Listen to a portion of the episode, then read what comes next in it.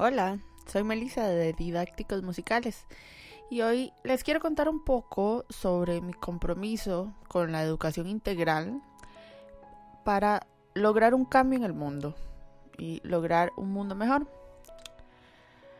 Me gustaría empezar contándoles que tomar conciencia de que soy hija, sobrina, nieta y bisnieta de educadores me hizo asumir con aún más responsabilidad mi rol como maestra.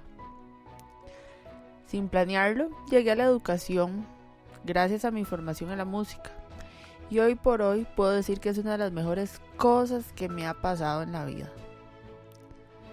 Como exalumna del Conservatorio Castella, siempre estuve en contacto con las artes. Y eso fue lo que me abrió las puertas que me permitirían acceder a tantas experiencias que de otra forma no hubiera podido vivir.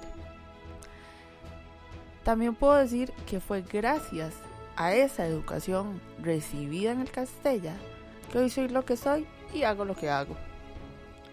Pero bueno, volviendo al tema de la genética de educadores en mi familia, siempre recuerdo las historias que mi abuela Carmen, mi abuela paterna, nos contaba de sus años como maestra y las revivo cada vez que yo le cuento a otra persona alguna historia que he pasado con mis estudiantes.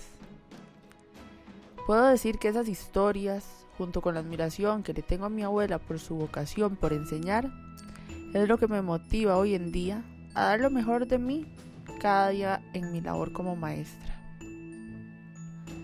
Y es que también he encontrado en la docencia un rol en la sociedad que me permite cumplir con uno de mis sueños de niña, cambiar el mundo.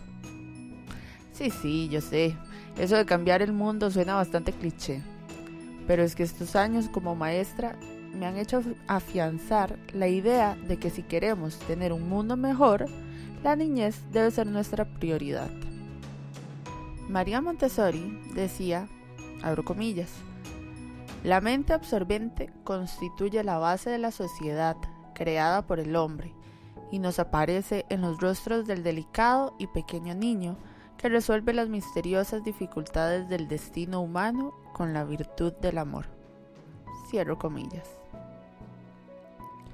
Sin lugar a duda, mi paso por una institución Montessori me hizo valorar aún más el potencial que tienen los niños y las niñas durante la primera infancia.